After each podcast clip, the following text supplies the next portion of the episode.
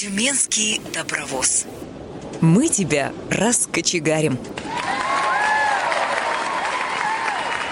Здравствуйте, дорогие друзья! С вами Тюменская студия и программа «Тюменский добровоз». У микрофона Ирина Алиева. Осенью 2017 года в Елуторовской местной организации ВОЗ открыл свои двери клуб для молодых инвалидов по зрению «Единомышленники». Его возглавила бывший врач-педиатр, инвалид второй группы по зрению Ксения Иванова. Участниками встреч стали студенты медицинского колледжа и ВОСовцы Елуторовска от 18 до 50 лет. Мероприятия были посвящены литературе, спорту, медицине, доступной среде и так далее. В качестве иллюстрации специалист использует фотографии и видеоролики. Подбирать и обрабатывать материал Ксении помогает супруг Роман и специалист городской библиотеки Елена Зубарева. Помимо этого, специалист привлекает молодежь к спорту, в частности, к настольному теннису для незрячих, а также к игре в шахматы и шашки. Регулярно взаимодействует с учащимися школы-интернат для детей с нарушением зрения.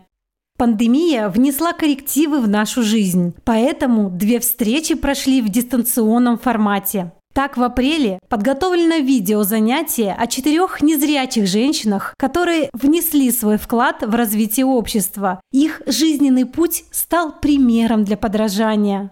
Антуан де Сент-Экзюпери написал «Зрячие – одно лишь сердце, самого главного глазами не увидишь». Женщины, о которых сегодня пойдет речь, обладали этим особым зрением. О, я счастливая душа, хотя слепы глаза. Жизнь для меня так хороша, в ней места нет слезам. Так много благ имею я, что обошли других. Пусть слепота — судьба моя, плач не для глаз моих. Эти строки принадлежат американской поэтессе Фанни Кросби, родившейся 24 марта 1820 года недалеко от Нью-Йорка в бедной семье, ее отец рано ушел из жизни, мать много и тяжело работала. Еще в младенчестве девочка заболела. Из-за неправильно оказанной медицинской помощи она вскоре ослепла. Когда спустя многие годы ее спрашивали, не злится ли она на того специалиста, она говорила, врач мог ошибиться, Бог нет. Фанни полностью приняла свою судьбу. Большая часть этой заслуги принадлежит ее бабушке Юнит, которая окружила теплом и заботой маленькую Фанни. Она рассказывала ей, как прекрасен окружающий ее мир, как меняется с течением дня цвет солнца, как хороши закаты и рассветы, как прекрасна природа. Она учила различать ее голоса птиц, и вскоре Фанни с успехом это делала. Также девочка очень любила цветы, которые научилась различать по запаху, форме лепестков и листьев. Бабушка Юнит, несмотря на страх за свою любимую внучку, отпускала и поощряла ее игры со сверстниками. Поэтому Фанни росла активным и жизнерадостным ребенком, лазила по деревьям, играла в детские игры – Бабушка Юнит была глубоко верующим человеком, поэтому с внучкой они очень рано начали изучать Библию и другую религиозную литературу. Фанни обладала уникальной памятью, благодаря чему знала отрывки наизусть из Ветхого Завета, всю книгу Руфь, многие псалмы. Незадолго до своего 15-летия Кросби поступает в Нью-Йоркскую школу для слепых – она проводит там 23 года, сначала в качестве ученицы, а затем преподавателя. В школе она научилась играть на фортепиано, органе, арфе и гитаре, а также научилась пению. Свое первое стихотворение Кросби написала 8 лет, которым описала свое состояние. В школе Фанни продолжала писать стихи. Во время своей учебы она подружилась с будущим президентом США Гровером Кливлендом. Каждый день они проводили много часов вместе. Он записывал стихи, которые она ему диктовала.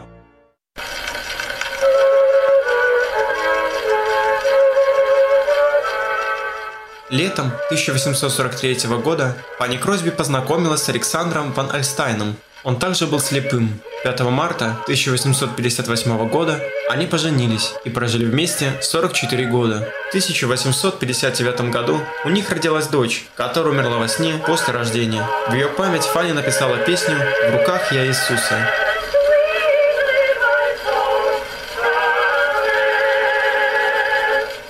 За свою жизнь Пани Кросби написала почти 9 тысяч гимнов.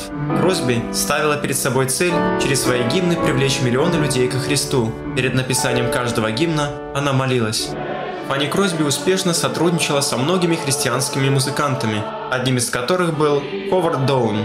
В качестве музыканта он сочинил мелодии к 2300 гимнам, из которых более тысячи были положены на стихи Фанни Кросби. Однажды при встрече он попросил ее написать стихи, которые бы начинались словами «Не пройти, Спаситель, мимо». Она пообещала, однако на протяжении нескольких недель не испытывала вдохновения.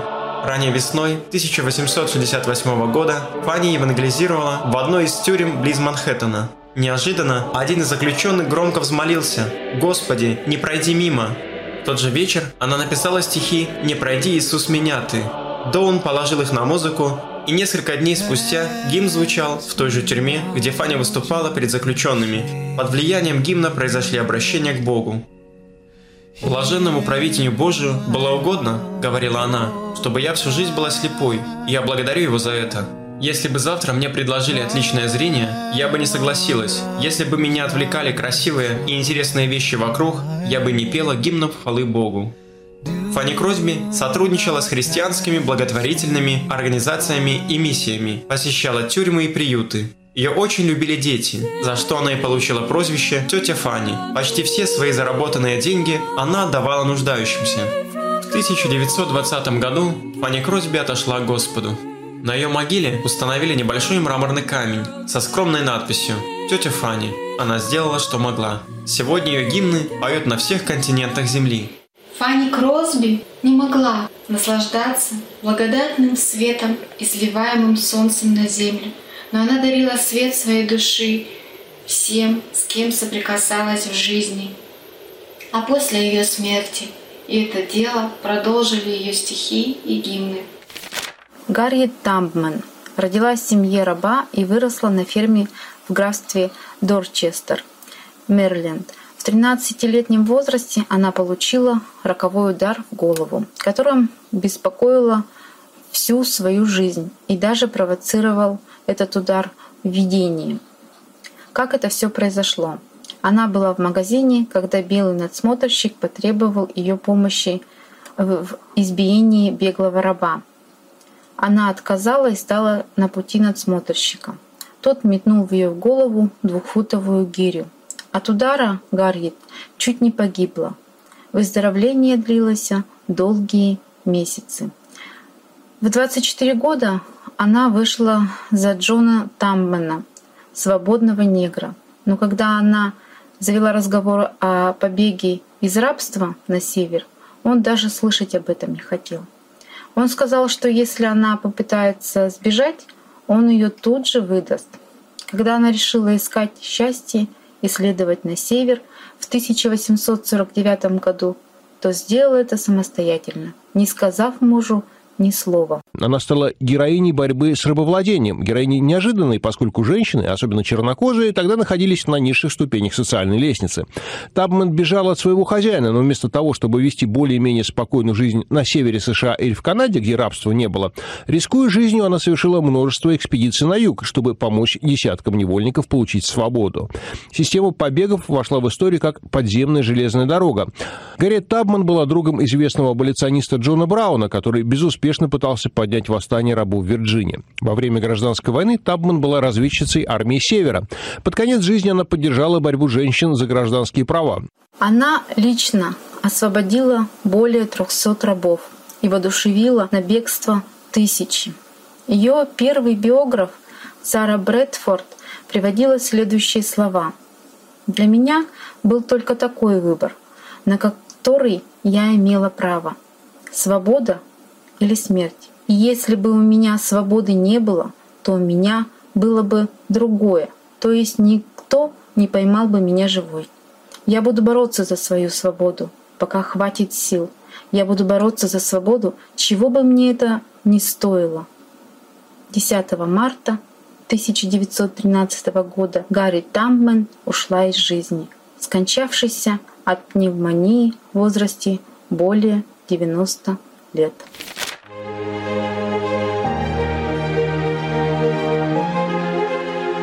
Хотя мир полон страданий, он также полон примеров преодоления страданий. Хелен Келлер. На американском юге, в городе Тоскамбия, в 1880 году, 27 июня, родилась Хелен Адамс Келлер. Семья, довольно зажиточная в прошлом, после поражения конфедерации в гражданской войне Севера и Юга, жила сравнительно скромно. Отец, Артур Келлер, владел плантацией, занимался издательством газеты – его жена Кейт была младше на 20 лет, и Хелен стала их первым совместным ребенком. Крепкая, здоровая девочка к первому дню рождения уже ходила и, по словам матери, говорила отдельные слова уже шести месяцев. У нее было прекрасное зрение, она легко находила упавшие булавки, ничего в развитии ребенка не предвещало беды. А потом, в год и семь месяцев, тяжелое заболевание, как определили воспаление мозга. Современные врачи предполагают, это могла быть скарлатина или краснуха, возможно, менингит.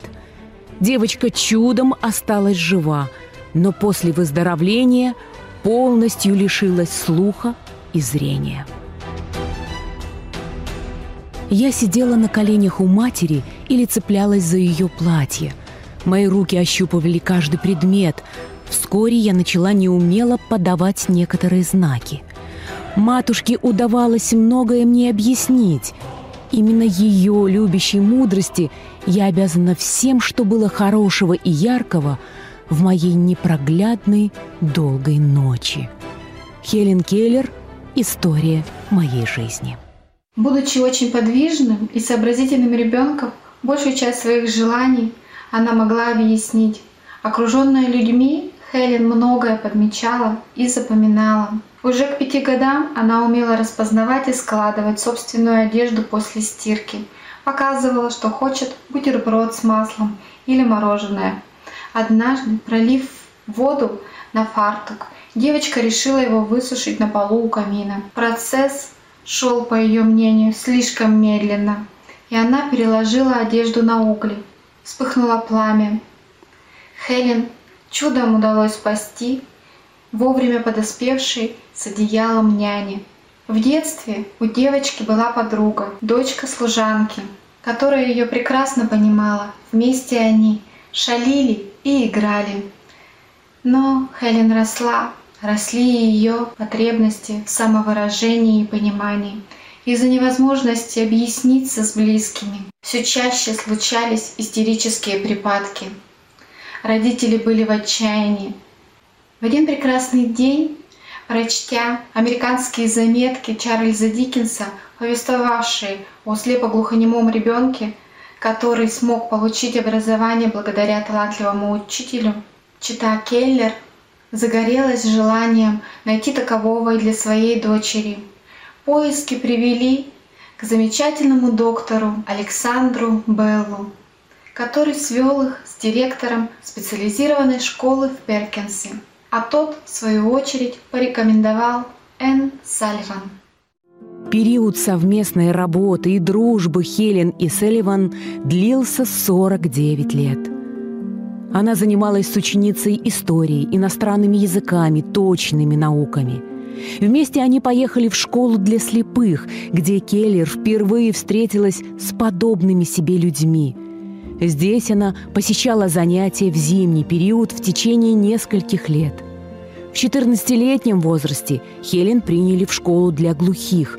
Здесь она училась в течение двух лет. Затем поступила в очень дорогую и престижную школу для девушек при Гарвардском университете. Везде ее сопровождала Салливан, которая помогала выполнять домашние задания, читала книги, помогала контактировать с преподавателями – Моя учительница так мне близка, что я не мыслю себя без нее. Мне трудно сказать, какая доля моего наслаждения всем прекрасным была в меня заложена природой, а какая пришла ко мне благодаря ее влиянию. Я чувствую, что душа ее неразделима с моей. Все мои шаги по жизни отзываются в ней – все лучшее во мне принадлежит ей. Нет во мне ни таланта, ни вдохновения, ни радости, которая не пробудила бы во мне ее любящее прикосновение. Хелен Келлер «История моей жизни». Энн сама не обладала стопроцентным зрением, выросла в сиротском приюте, окончила школу слепых. Свою ученицу она окружила любовью и заботой, проявляла к ней необычайное терпение, Благодаря этому данные природой таланты в Хелен Келлер стремительно развивались. Вскоре весть о ней разнеслась по всей Америке. Когда история Хелен становится достоянием общественности, встречи с девушкой ищут знаменитые и влиятельные люди. Одним из таких покровителей, а позже и другом становится знаменитый писатель Марк Твен. Именно он помог найти мецената для оплаты учебы в колледже. В письме к жене нефтяного магната Марк Твен писал следующее. Заинтересуйте вашего мужа судьбой, Хелен. Если такая девочка не может закончить образование из-за бедности, это станет позором Америки. Марк Твен. Мечта о высшем образовании стала реальностью. Хотя заниматься среди здоровых людей было невероятно сложно – не было специальных учебников, адаптированных программ, подготовленных педагогов. И здесь, рядом с девушкой, всегда была верная помощница Селливан. Многие имеют неправильное представление о настоящем счастье. Оно состоит не в потакании своим прихотям, а в преданности достойной цели. Хелен Келлер. С помощью учительницы и будущего мужа Анны Селливан Хели написала свою первую книгу «История моей жизни». В ней была полностью описана история ее становления как личности с детства до 21-летнего возраста – а в 1904 году она окончила колледж по специальности искусства и стала первой глухой и слепой выпускницей колледжа, которая получила диплом с отличием. Никогда не опускайте голову, держите ее высоко, смотрите миру прямо в глаза. Хелен Келлер.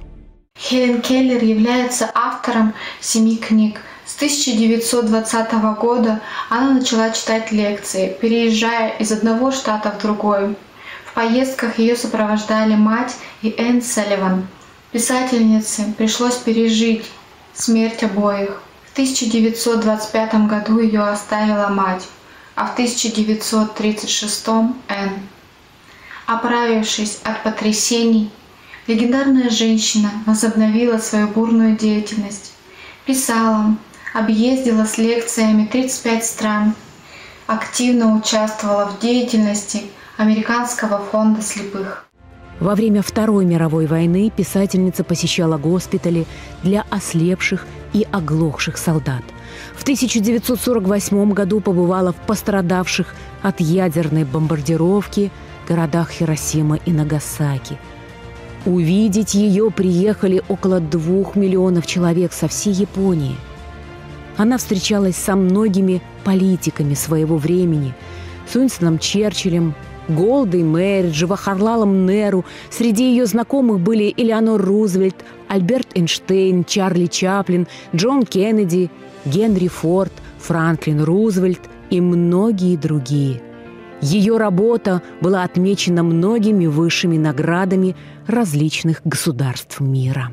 Хелен Адамс Келлер ушла из жизни после продолжительной болезни 1 июня 1968 года, незадолго до своего 88-летия. История ее жизни продолжает вселять уверенность в собственные силы во многих людей. Марла Раньян родилась 4 января 1969 года в Санта-Марии, Калифорния.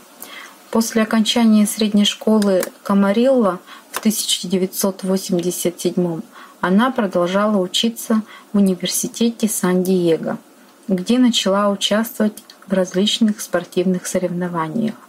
Удивительная американская легкоатлетка, которая в девятилетнем возрасте полностью лишилась зрения. Несмотря на это, Марла решила не сдаваться. Она увлеклась спортом и приняла участие в Паралимпийских играх, которые проводились в 1992 году и сумела завоевать 4 золотых медали. Спустя 4 года снова успех. В американском городе Атланта Марла получает золото в пятиборье и серебряную медаль в толкании ядра. Бегом слепая атлетка Светка занялась в 1999 году и добилась неплохих результатов на дистанции в полтора километра. В 2000 году Марла приняла участие в Олимпийских играх, проводимых в Сиднее, став первой в мире слепой легкоатлеткой, допущенной к участию в общих состязаниях. Спустя два года Марла победила в национальных чемпионатах по бегу и в этом же году устроила личную жизнь, выйдя замуж за своего тренера. Самым трудным для спортсменки было бежать, не видя табло секундомером и не ориентироваться на стадионе. Хотя остаток зрения позволял ей не натыкаться на других бегунов, она часто не видела, кто именно бежит рядом. А это важно для того, чтобы выбрать верную стратегию в соревнованиях. После серьезной травмы спины и рождения первого ребенка – в возрасте 36 лет, Марла не могла вернуться уже в большой спорт. Сейчас Марла, завершив свою спортивную карьеру, решила все свое внимание отдать профессии логопеда, одновременно получая второе высшее образование по специальности тифлопедагог. Она работает учителем и помощником тренера в школе слепых Перкинс в штате Массачусетс. Марла э, преподает информатику, а также в качестве оратора, выступая на различных мероприятиях, общаясь с спонсорами, журналистами и рассказывая свою историю. Некоторые из учеников Марлы знают, кто она такая, а некоторые нет. Болезнь Марлы Раньян прогрессирует, и сейчас ее зрение гораздо хуже, чем в то время, когда она выступала за сборную США. Пострадало ночное зрение. Раньше участвовала, когда она в марафонах могла бежать ночью. Сейчас бы не смогла этого сделать. Хотя Марла больше не занимается профессиональным спортом, ее история все еще вдохновляет множество людей. Она рассказывает о своем опыте, чтобы воодушевить и помочь тем, кто недавно потерял зрение. В 45 лет ее новая карьера только начинается. Многократная чемпионка мира по бегу, американка Марла Раньян, не жаловалась, но испытывала сильный дефицит зрения. Видя ее на дистанциях с другими абсолютно здоровыми спортсменками, никто не догадывался, что атлетка практически ничего не видит. Марла Раньян никогда не расценивала дефицит зрения как преграду перед ее целями и мечтами. Марла часто повторяла то, что необходимо осознавать каждому человеку с инвалидностью, его родителям и близким. Ваше будущее не написано заранее, только вам решать, как реагировать на потерю зрения. Следить за ребенком и он сам покажет вам, чем хочет заниматься. Чемпионка подчеркивает, что болезнь не задает темп, его диктуют намерения и личные цели. Вот такой стала дистанционная встреча в апреле. С майским выпуском познакомимся во второй части программы. А пока остановлюсь на приятном моменте. Недавно руководитель клуба «Единомышленники» Ксения Иванова отмечала день рождения. Мы сердечно поздравляем коллегу. Оставайся такой же рассудительной, ответственной и доброжелательной. Пусть все двери будут открыты для тебя. Здоровья тебе и близким. Встречай на пути только надежных и порядочных людей. Впускай в сердце только любящих. дарим музыкальный сувенир в исполнении слабовидящей тюменки Татьяны Семеновой.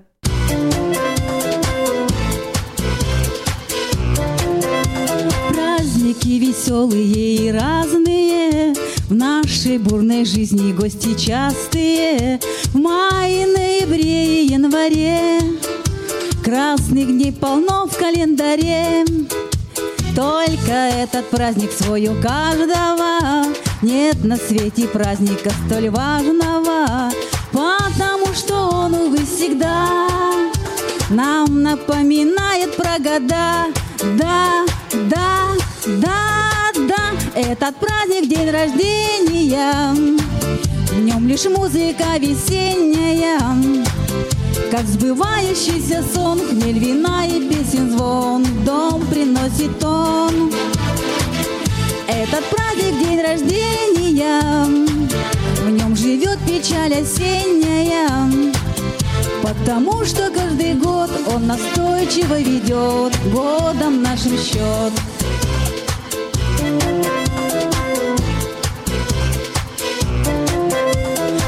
нашей жизни всякое случается, Далеко не все мечты сбываются, Но встречает этот праздник нас.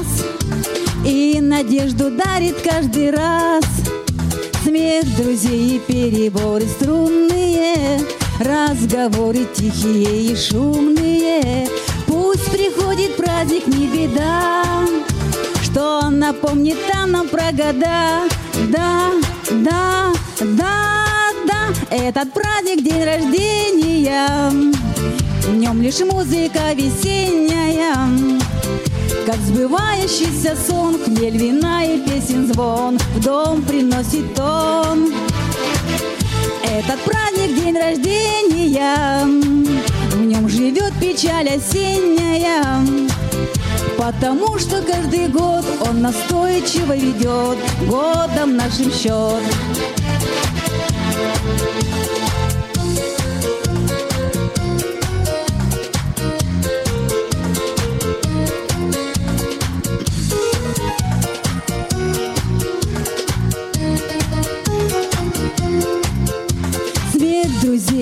Переборы струнные Разговоры тихие и шумные.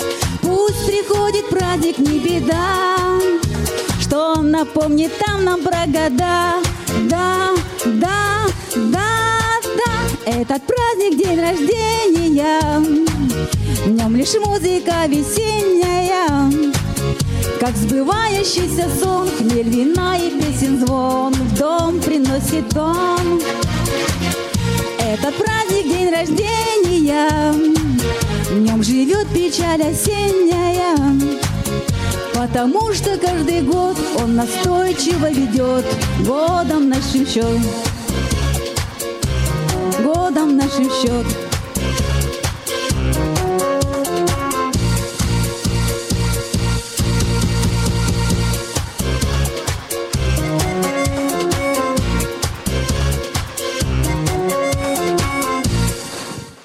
Мае Ксения решила привлечь к работе участников клуба. Они помогали рассказывать ей об интересных фактах. В видеозанятии можно встретить Анну Алексееву, Ольгу Бульба, Рустама Бабаева, Александра Добрицу, Дмитрия Селина, Петра Фролова, Бориса Халина, а также саму Ксению и ее супруга Романа. Засветилась и ваша покорная слуга. Как водится, эфирное время не позволит поставить все занятие, но все же часть мы успеем с вами послушать. Наблюдаем Луну каждый день. Она – самый близкий космический объект к нашей Земле.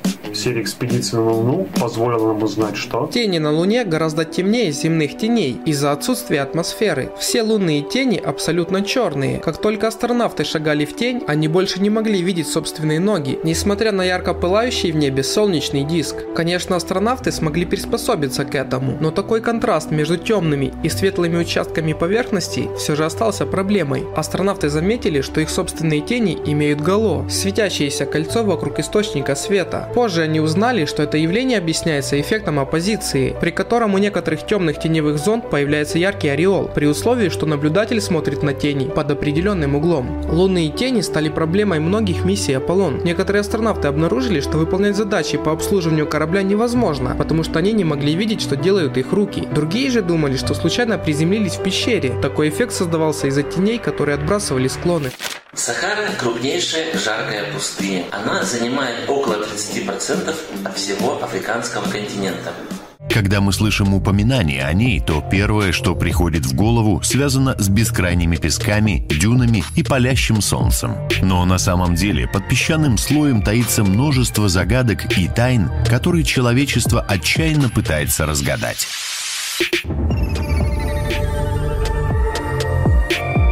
Затерянные цивилизации, древние артефакты и таинственные руины были поглощены и спрятаны зыбкими песками много тысяч лет тому назад. Но прошло время, и наше поколение желает как можно больше узнать об истории этой пустынной обители. Так, современные научные данные и исследования области Сахары показывают, что пустыня намного моложе, чем мы могли предположить. Всего лишь пять тысяч лет назад эти места выглядели совсем иначе.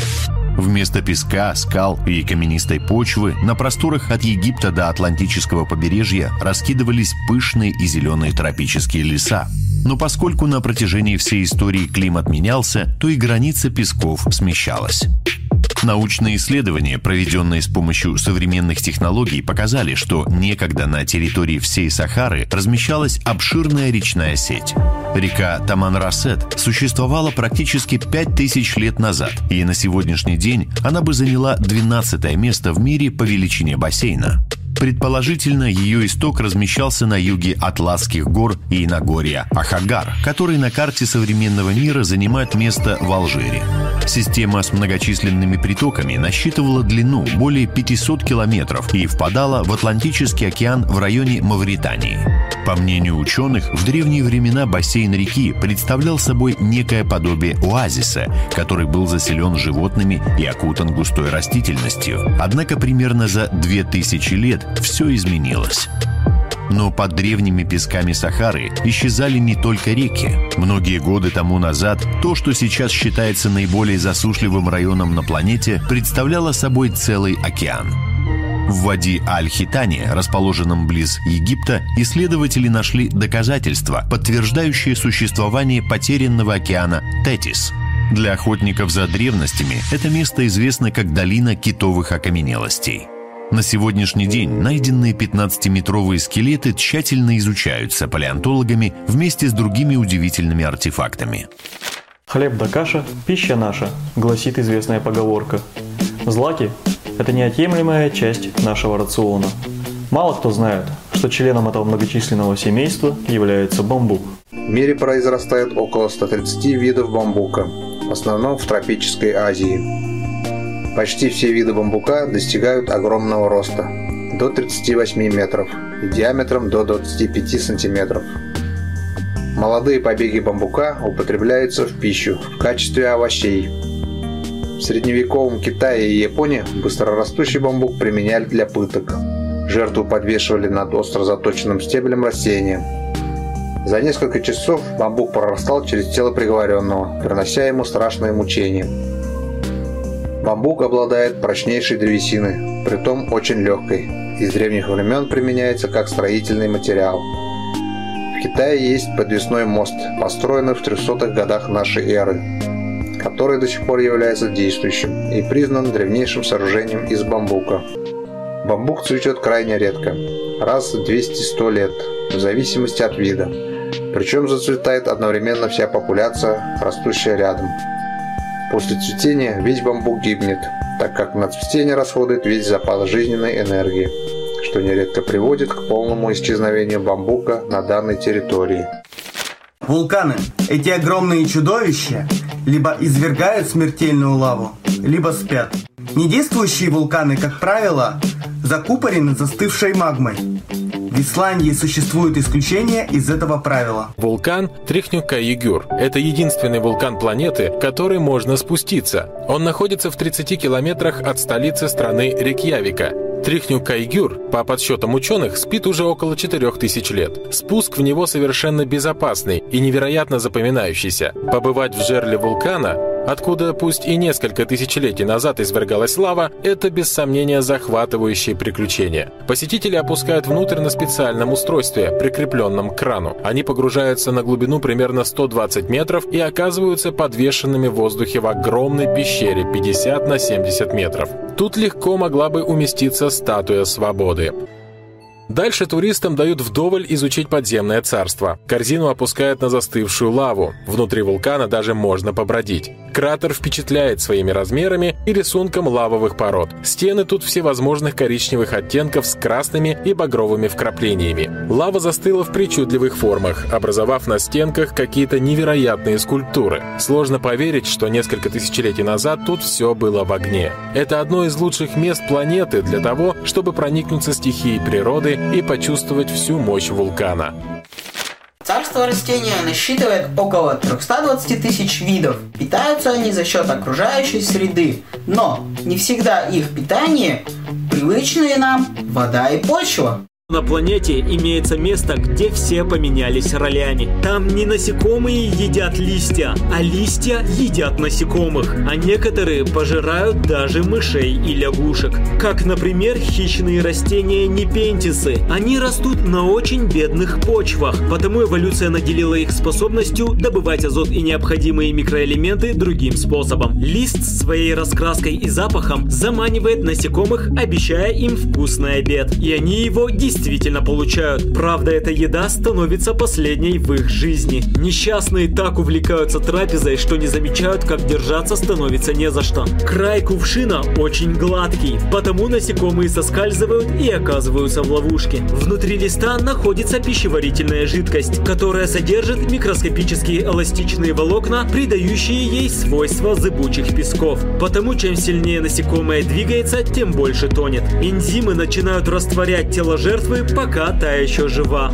Но существуют виды непентисов, которые приманивают мелких животных совсем для других целей. Этот вид называется непентис скатный. На его верхней крышке обильно выделяется сладкий нектар, на запах которого прибегает горная тупая. Она начинает слизывать все, что может, стоя на нижней крышке, но при этом не проваливается внутрь. Зачем же растению кормить этого зверька? Дело в том, что пока горная тупая вылизывает крышки, ее задняя часть тела находится прямо над кувшином, а нектар, который она поедает, содержит слабительное, из-за чего зверек испражняется и его экскременты падают прямо внутрь непентиса. И именно это и обеспечивает растение питанием. Ну а с приходом ночи вместо горной тупая нектар непентиса начинает поедать крыса. Она так же, как и тупая, влезает на кувшин и ее экскременты падают внутрь. Но иногда крыса подскальзывается и сама падает в ловушку, благодаря чему у непентиса бывает настоящая пиршества, своего рода бонус. Близкими родственниками непентисов являются сарацении. Они растут в низинах, где часто идут дожди, а потому хищные растения оказываются под водой. Казалось бы, что теперь они обречены на голод. Но есть один вид сарацений, который решил эту проблему. Он способен охотиться не только на суше, но и в воде. Крышка растения создает узкий входной канал, ведущий в трубу, покрытую волосками, растущие в одну сторону. Получается хитрая ловушка. Головастики кормятся на поверхности листа, но если заплывают в ловушку, то уже не могут выбраться. Единственный путь вперед, на дно воронки, где несчастный встречает свою смерть. Фауна Мирового океана чрезвычайно разнообразна. В нем обитают наводящие ужас хищники. Есть среди них и весьма любопытные экземпляры, например, рак-богомол, в длину едва достигающий 20 сантиметров. Его второе название – креветка-богомол из-за своего внешнего сходства с креветками. У него невероятно яркий и разнообразный окрас. Животное сплошь состоит из разноцветных пятен – розовых, красных, ярко-зеленых, синих, бирюзовых и других. Среди всех представителей животного мира у рака богомола, пожалуй, самые чувствительные глаза. Цветовое зрение человека обеспечивается всего тремя видами рецепторов, в то время как у рака их 16 причем 12 из них воспринимают цвета видимого спектра. Благодаря этому животные способны различить до 100 тысяч оттенков и цветов, в то время как человек едва ли сможет распознать 10 тысяч. Кроме того, глаза рака богомола способны улавливать поляризованный свет и четыре цвета ультрафиолетовой части спектра, а также инфракрасный свет. Также человек, например, обладает бинокулярным зрением. Наши глаза создают две картинки, по одному изображению на каждый глаз, которые объединяются в единую картину. А вот глаза рака богомола видят по три изображения сразу, на каждый глаз. Итого 6 картинок единовременно. Вообще, любые раки богомола очень агрессивны. Они атакуют жертву резким и мощным ударом ног, сила которого сравнима с попаданием пули 22 калибра. При этом он бьет с такой мощью, что буквально разрывает воду при ударе. На месте щелчка клешней образуется так называемый кавитационный пузырь, область, наполненная раскаленным паром и выделившимся из разорвавшейся воды газом. Температура этих пузырей сравнима с температурой на поверхности Солнца. Они буквально светятся в темноте. И этот пузырь моментально лопается, после чего образуется мощная ударная волна, которая сама по себе может убить жертву. Во время удара клешня движется под водой со скоростью до 80 км в час, так что охотничий бросок раков-богомолов официально признан самым быстрым среди всех животных. Секрет такой скорости и огромной силы заключается в особом строении охотничьих лапок раков-богомолов. Эти животные используют так называемый механизм защелки. Их лапки содержат большой мускул, который очень долго сокращается, и защелку, который сдерживает этот самый мускул. А в момент удара защелка открывается, и мускул расправляется с огромной скоростью. Получается что-то вроде выстрела из лука или арбалета. Все, с чем мы вас познакомили до этого момента, проверенные и обоснованные факты. Однако жизнь преподносит нам и другие удивительные, необъяснимые. Чаще всего они обрушиваются на археологов. На окраине иракского города Масула расположились развалины Ниневии, города, ставшего последней столицей могущественной и высокоразвитой Ассирийской империи. В руинах Ниневии стараниями археологов была обнаружена всемирно известная библиотека ассирийского царя Ашурбанапала, но это не единственное, чем примечательно это место. Здесь был найден круглый кусочек горного хрусталя диаметром в 4 сантиметра, вокруг которого развернулась одна из крупнейших исторических дискуссий. Линза Немруда была обнаружена в слоях, датируемых 600 годами до нашей эры, и, по мнению первых исследователей, она использовалась древними ассирийцами в качестве лупы для чтения клинописных текстов. Эту гипотезу поддержал шотландский физик Дэвид Брюстер, чьей специализацией была оптика. Но он отметил, что хрусталь обработан довольно небрежно, поэтому его увеличительные качества ограничены. Также Брюстер предположил, что линза могла использоваться для концентрации солнечных лучей. У ассирийцев была хорошо развита астрономия и даже была собственная карта звездного неба. Поэтому профессор Джованни Петината считал, что линза могла использоваться для прообраза телескопа, но ни в каких исторических источниках не упоминается такое устройство. Также некоторые ученые сомневаются в том, что это вообще линза, и считают, что кусочек хрусталя был частью ювелирного изделия или ритуального предмета. Как будет проходить июньская встреча единомышленников, покажет время. Хотя справедливости ради надо отметить, что у такого формата есть свое преимущество. Видеозанятия всегда можно пересмотреть в группе клуба ВКонтакте. На этом завершаю июньский выпуск программы «Тюменский добровоз». Передачу подготовили Алиевы, Артур и Ирина. До новых встреч, друзья! Тюменский добровоз. Мы тебя раскочегарим.